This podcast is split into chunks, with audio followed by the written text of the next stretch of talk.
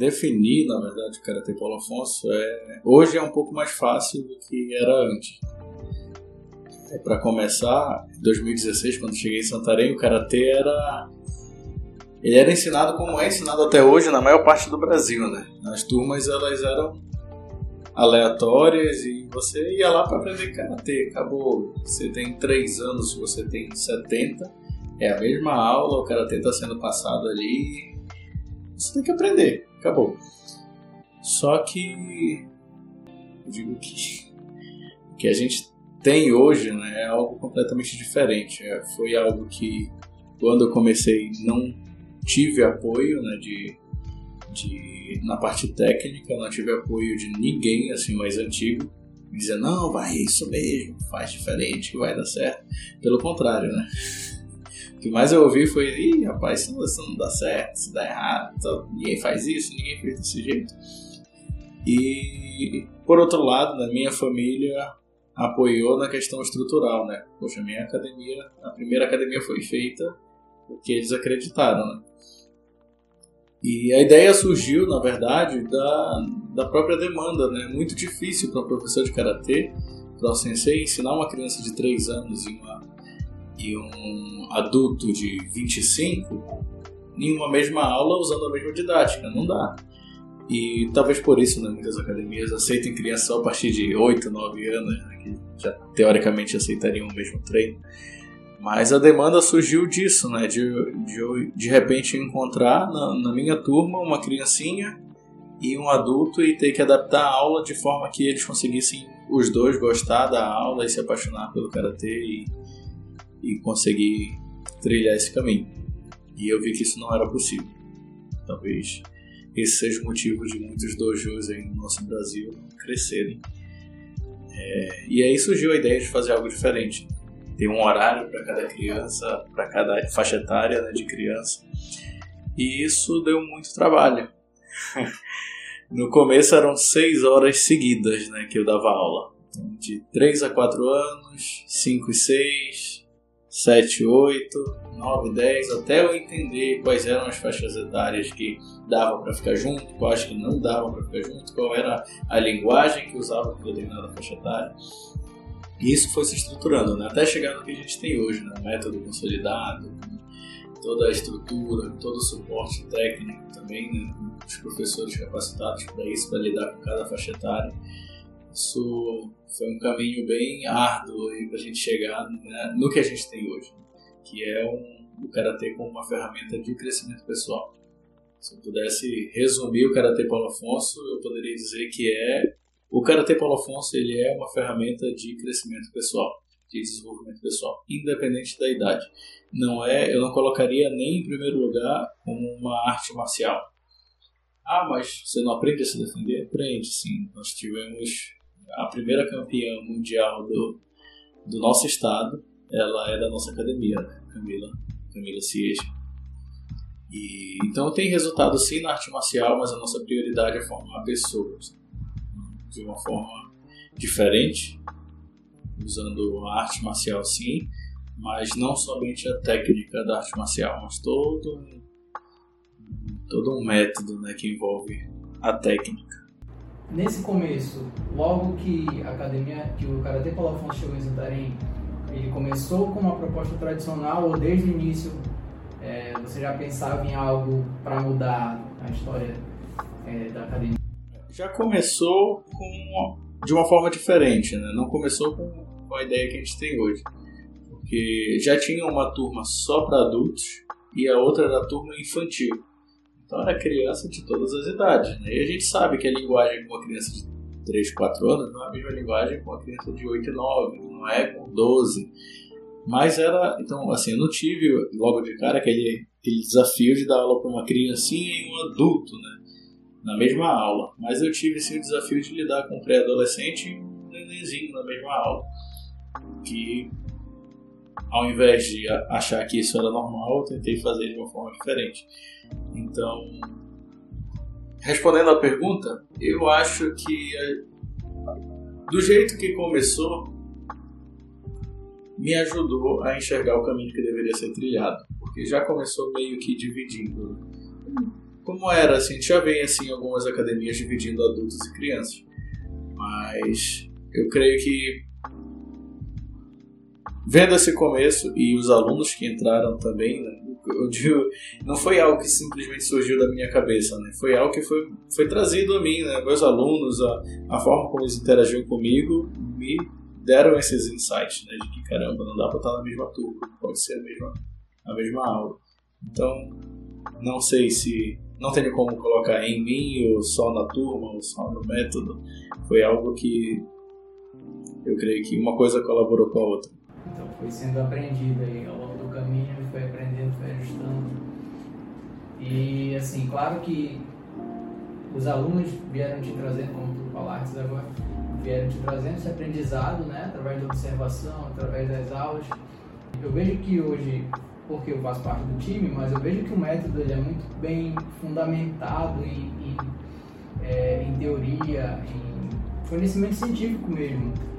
E como como que tu começou a buscar é, esse conhecimento mais é, científico para dar esses, esses passos aí a mais, esses passos adiante no método? É, na verdade, o karatê ele sempre teve um estereótipo de disciplina. Então, o estereótipo do karatê é disciplina, respeito.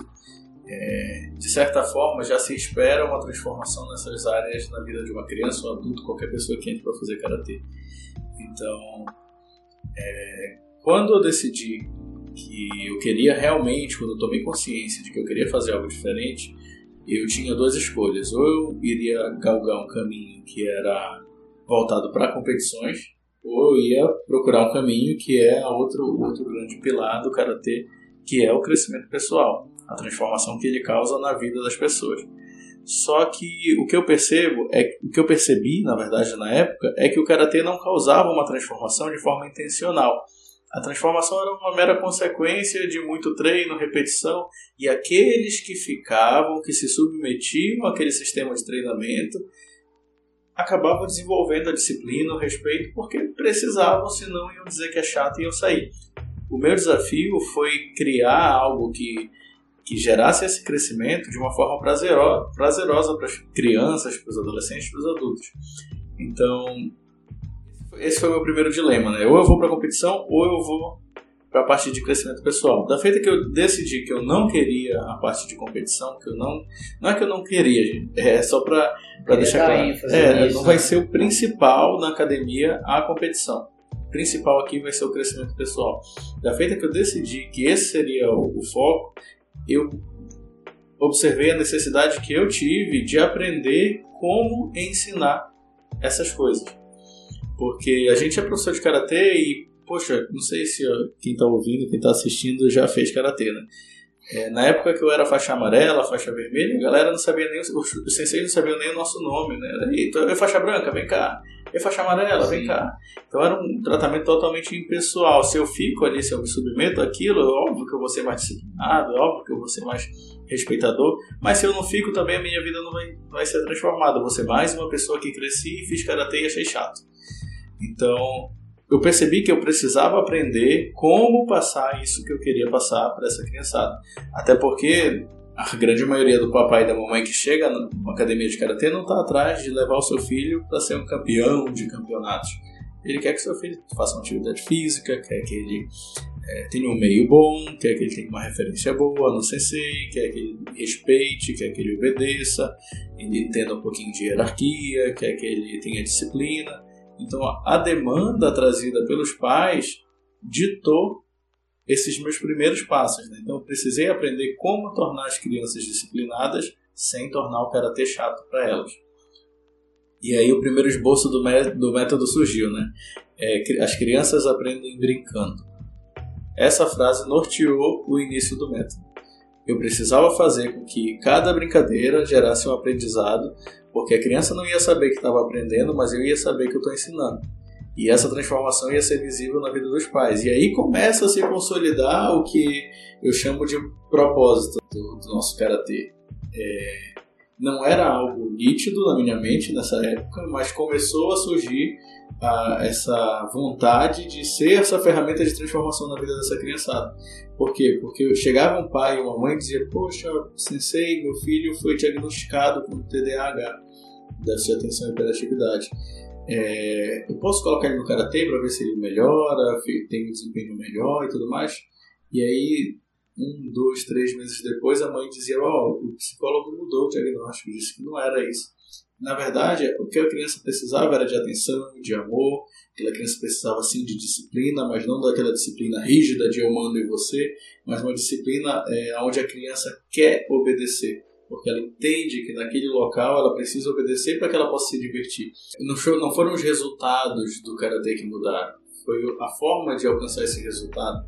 E por mudar essa forma, isso se tornou acessível para muito mais crianças do que era antigamente.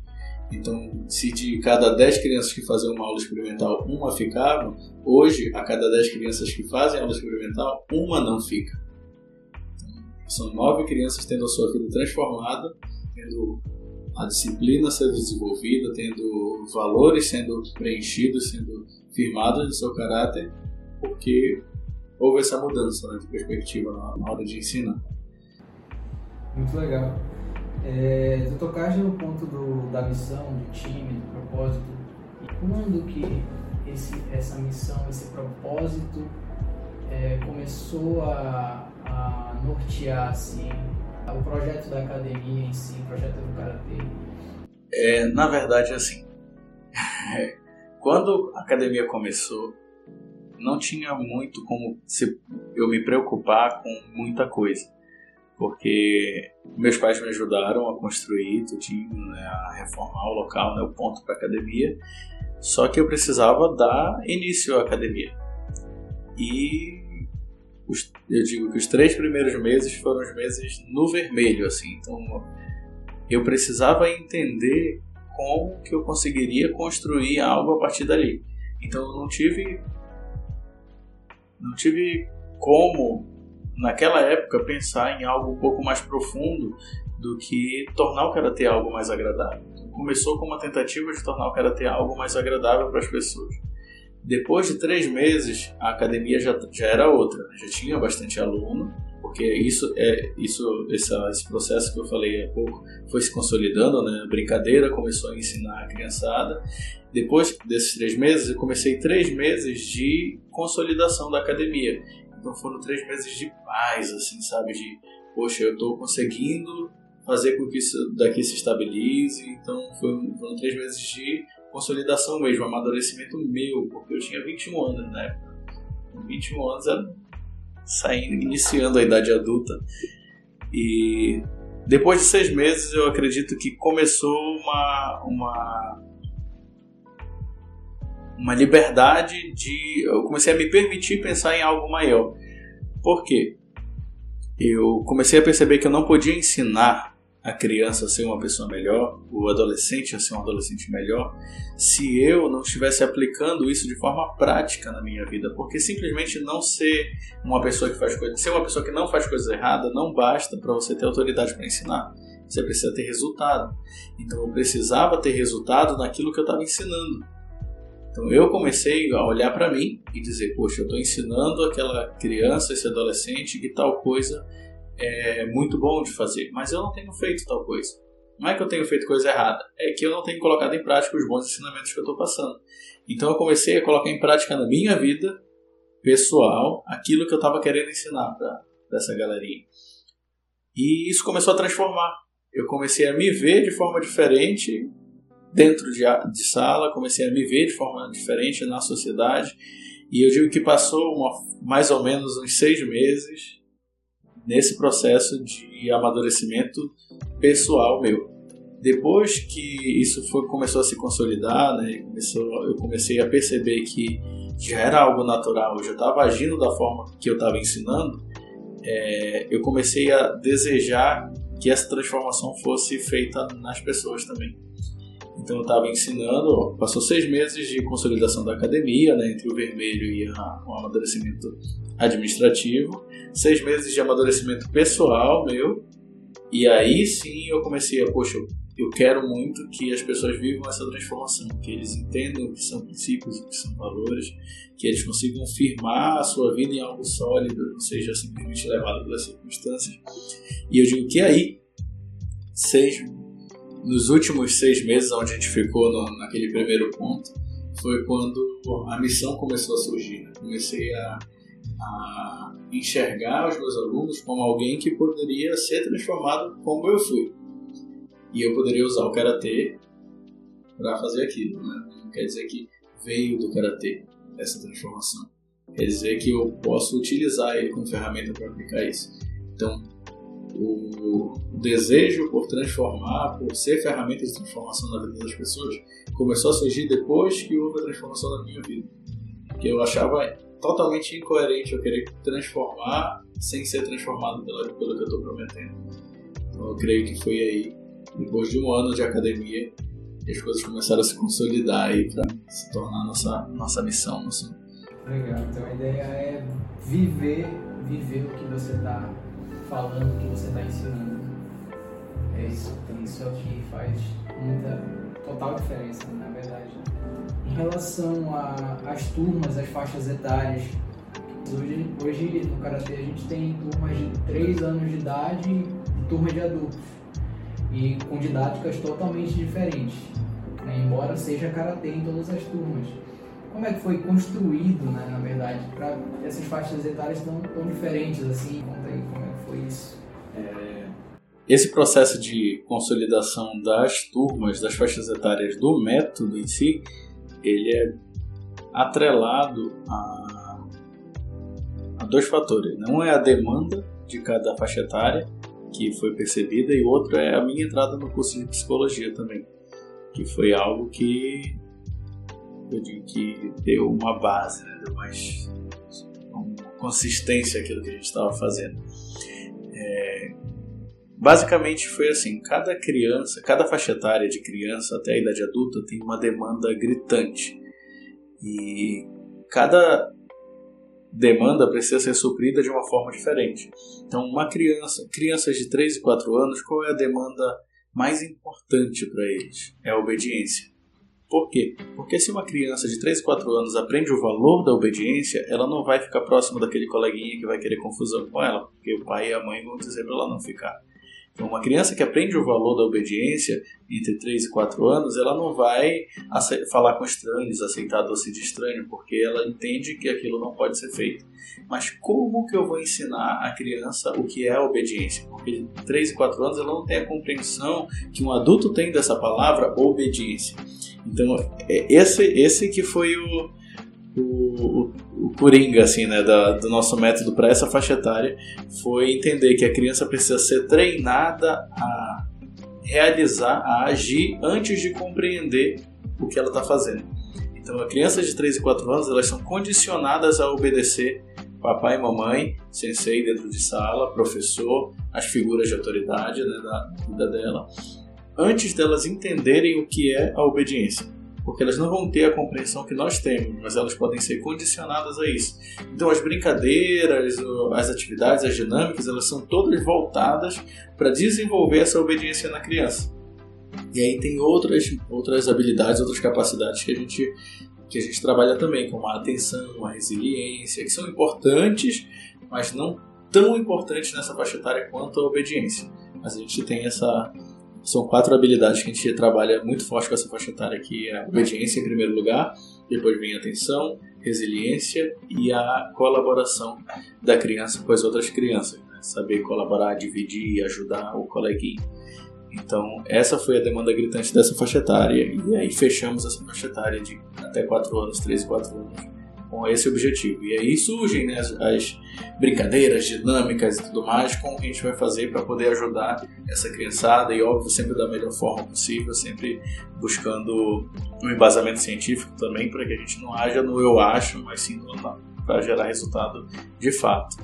É, e aí veio a criançada de acima de 4, né? Já a galerinha de 5 a 7 anos, é uma outra turminha que tem, que eles são movidos eles são, não é a demanda deles, tá? Mas eles são movidos pelo desafio, né? pelo fazer. É aquela criança que está ansiando por descobrir, perguntar o porquê das coisas e quer saber e tudo mais. Então essa faixa etária a gente usa esse, essa ferramenta da descoberta do desafio para poder levar eles. Ó, repara, uma criança que chegou de 6 7, entre 5 a 7 anos na nossa academia, é, ela vai passar assim pelo processo da obediência, que, que a galerinha de 3 e 4, mas de uma forma mais rápida. Por quê? Porque ela já compreende um pouco mais do que uma criança de 3 e 4 anos. Mas o foco dessa galerinha aí de, de 5 a 7 anos é o desenvolvimento da interação social deles. Porque é nessa idade onde acontecem os traumas, onde a criança fica com receio de ir lá na frente, é onde a criança começa a olhar para ela mesma e achar que ela não consegue realizar algo. Então, olha para essa criança, a gente olha para essa criança com o cuidado de capacitar ela a ser o melhor que ela pode ser para essa idade. Então, olhar essa interação social, né, o, o, ela está descobrindo que o mundo não gira em torno dela, é uma criança de 3 anos, você perguntar quem é a criança mais bonita do mundo, ela levanta a mão. Uma criança de 7 é. anos já é diferente, ela tem uma compreensão, ela já olha o outro e começa a se medir, a comparar. Então a gente tem esse cuidado de desenvolver essa criança nessa, nessas capacidades, nessa faixa etária aí, dessa, dessa galerinha de 5 a 7 anos.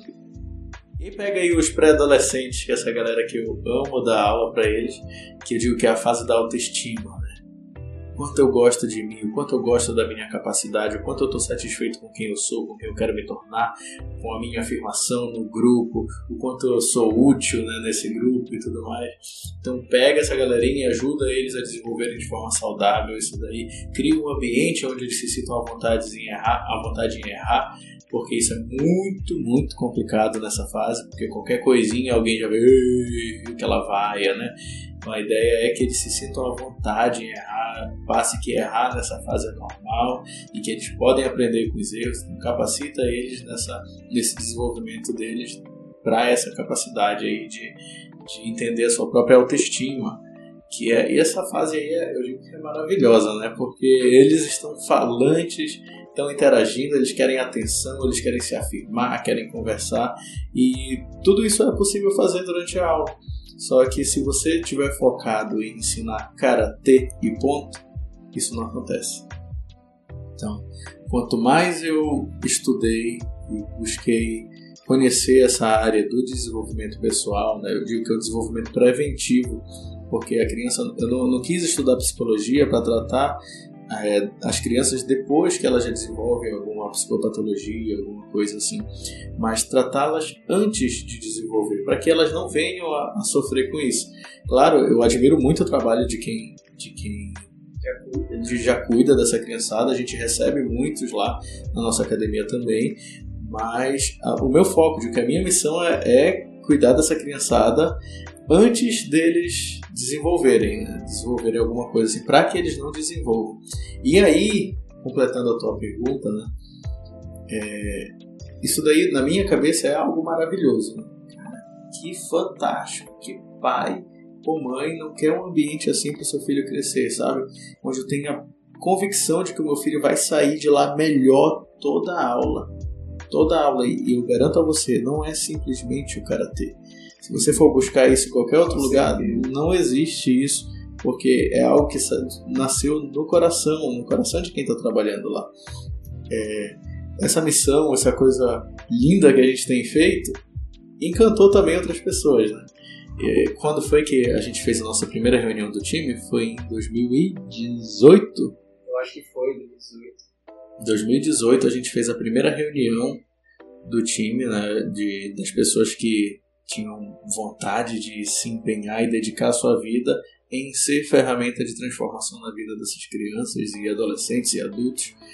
É, e lá a gente instituiu é, como que iria funcionar isso, quais eram os nossos valores, os, o, a nossa missão realmente de forma no papel, já não era algo que estava só na minha cabeça, mas foi algo que a partir dali, eu digo, não, não se resumiu mais a mim, a partir dali foi algo que se tornou nós, né? A, o time começou a criar o método, não foi o Paulo que a partir dali começou a criar o método, continuou criando o método. Então entrou pessoa, entraram pessoas que se encantaram com a ideia e que quiseram, tem até hoje né, a vontade de dedicar a sua vida em ser ferramenta de transformação na vida dessa galerinha. E como eu sempre falo para eles, né, o método não é meu, a academia não é minha, a academia é de todos aqueles que dedicam a sua vida para manter essa, essa academia. E a ideia é essa. A galera entrou e hoje, dou graças a Deus, assim, pessoas que amam o que fazem, estão ali por amor naquela academia e o que é mais interessante, cada um se identificou com uma faixa etária. Né? Por exemplo, no Karatê, o Renan, o sensei Renan, ele que cuida da criançada de 3, 4 anos. Então ele estuda dia e noite para dar aula para aquela faixa etária. Desde a linguagem até é, brincadeiras, até mímica, tudo, origami, tudo para aquela faixa etária específica. Então, quando uma criança de 3, 4 anos chega, ela não vai ter aula com qualquer sensei. Ela vai ter aula com um sensei que está olhando 100% para aquela faixa etária. Isso. Ele vive para aquilo, para aquela faixa etária. E quando entra uma criança mais velha, no, no, por volta aí de 7, 8 anos, tem o Sensei Paulo Igor lá, é ele que cuida dessa criançada. Ele só cuida dessa criançada. Ele não dá aula para 3, 4 anos, nem para 15, 16 anos. Ele pega a galerinha aí até 13, 14 anos, né, que está iniciando, e foca só naquilo. Então a visão dele tá para aquilo, ele chega em casa, ele tá pensando naquilo, ele tá respirando aquela faixa etária. E quando tem a galerinha que já tá mais, há mais um tempo lá, né, já tá treinando, já conheceu, já pegou toda a base, já são meus alunos. Eu, eu digo que eu dou aula pra galerinha que tem 4 anos na academia. Ele já tem uma história, né? Tem gente que entrou com 7 anos e já tá com 11. Tem gente que entrou com 9 e tá com 13, né? 4, 5 anos, quase 5 anos 14 anos, já, já mudaram muito e hoje eles estão tendo uma outra conversa, né? O trabalho que eu faço hoje é um trabalho de acabamento, que eu digo. É um trabalho de ensinar, significar coisas para essa criançada, para esses adolescentes. Por que significar? Né? Porque é, nessa fase da adolescência, tudo gira em torno daquilo que eu percebo sobre mim. Então, quando a criança, pré-adolescente, adolescente, chega na minha turma, ele já tem uma faixa roxa, por exemplo, na cintura, já tem pelo menos 3 anos de karatê, ele já sabe todas a, todo o fundamento, ele já sabe as regras, como que funciona lá. E aí, quando chega na, na minha turma, o que ele vai ser trabalhado já não é mais tanta técnica é sim a técnica, mas é muito mais profundo o desenvolvimento pessoal deles. Então os conceitos já são muito mais profundos. Né? São coisas que eles anotam, levam um caderno para lá, anotam para poder levar para casa e estudar aquilo que eles estão aprendendo.